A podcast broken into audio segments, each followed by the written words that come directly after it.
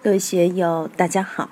今天我们继续学习《禅说庄子天道》，天道自然的精美蓝图第二讲“大道之序，体大而周”第八部分。让我们一起来听听冯学成先生的解读：“与道而非其道者，安取道？天天谈玄论道，做的又是另外一回事，完全与道无关。”这些人怎么去向他学习呢？按取道，你没法向他学习。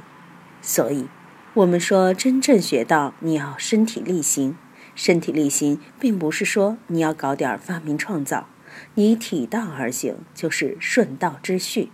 易经里说：“君子所居而安者，义之序也。”你要根据这个程序来走。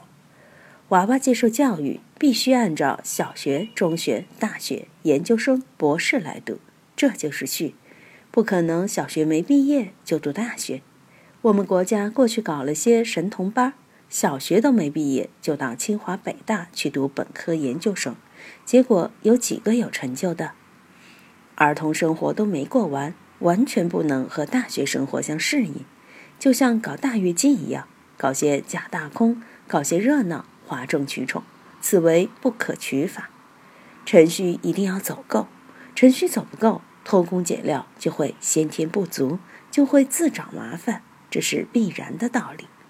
所以，非其道者安取道？这样的人不足以取法。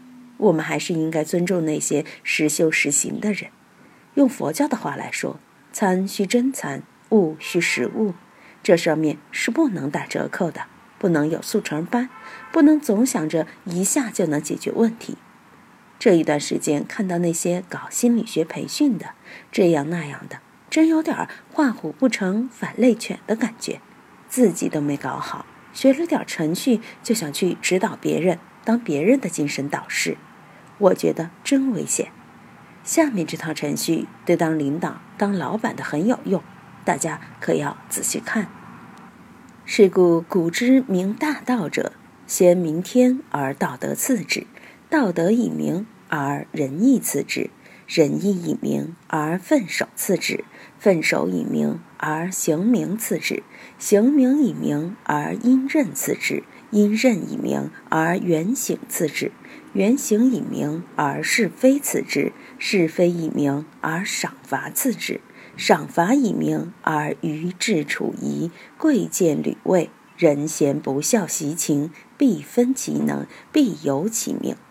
以此施上，以此序下，以此治物，以此修身。智谋不用，必归其天。此之谓大平，智之治也。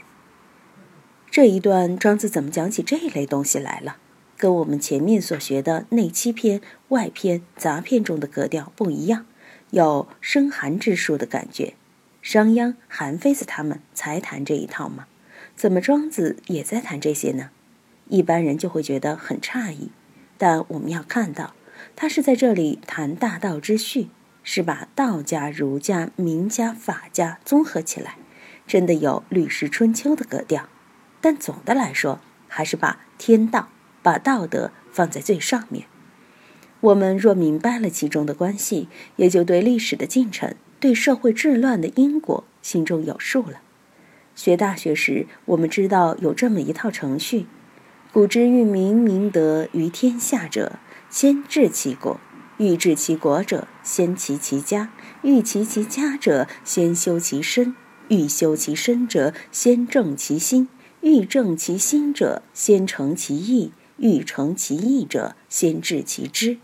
知之在格物，这是儒家的一套学修程序。庄子这里说的这套程序显得更为扩大。这个扩大是什么样的呢？是故古之明大道者，先明天而道德次之。首先从天开始说起。这个大道，一方面是宇宙之道，一方面是社会之道，一方面也是修养之道。要明大道，首先就要明天。明当然是明白明了。什么是天呢？天道自然，道法自然。我在讲《道德经》、讲庄子其他篇章的时候，已经把这个天说的够多了。先明天而道德次之。天纯粹是自然的、本体性的东西，道德在这里讲的是社会化的东西。在这篇文章中，这个范围内说的道德，还不是在《齐物论》《大宗师》《德充福》《道德经》里说的那种纯自然性的道德。庄子在这里所说的道德，是社会化的道德，是与儒家所讲同构的。在这里，天纯粹是自然性，先明其天。用佛教的话来说，就是要把我们的医报看好，把我们的大因缘看好，然后才说自己的世间因缘。道德次之。我们再回到《道德经》那句话：“失道而后德，失德而后仁，失仁而后义，失义而后礼。”这么一套程序，对道而言是逐步退化、逐步堕落的。那天讲《道德经》时，我也说。首先要有生命，有了生命才有精神，有精神才有思维，有思维才有思维的内容。在知识大爆炸的时代，知识的内容无穷无尽，各行各业，不管自然科学还是社会科学等，都是无穷无尽。但这个无穷无尽，一方面是前进了、丰富了，另一方面却是退化了，因为你失本了、失踪了。离开了根本，我们就进入了歧途亡羊这么一个怪圈之中。作为这个程序，我们首先要明天。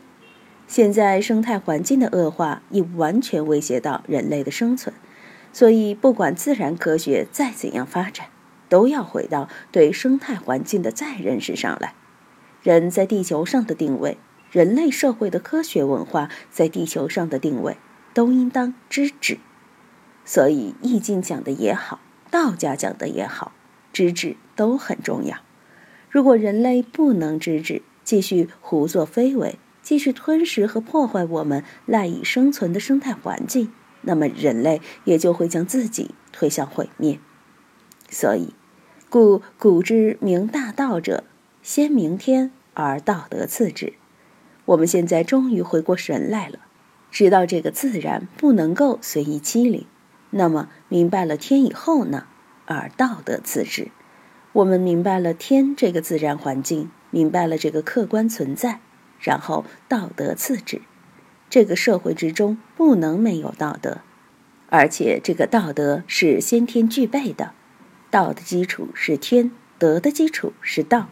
但也正是因为社会从道德中堕落了，才有了后面的仁义。道德以明而仁义次之，仁义是道德的副产品，道德都没有了，还凭什么谈仁义？在这里，仁义已经是道德的异化物了。道德是内在的，仁义就有点外向型了。仁义是维系社会关系的一种温情，它必须要有所释放，有所表现，在社会上有所运作，才谈得上仁义。道德是内在的。它不运作，你怎么晓得它有没有道德？所以，一个人有没有道德，你看不出来，必须要通过仁义之举的释放，才看得出来这个人的道德如何。请注意，这里所说的道德，已经从道家的先天自然性悄悄转向儒家的社会性了。今天就读到这里，欢迎大家在评论中分享所思所得。我是万万，我在成都龙江书院为您读书。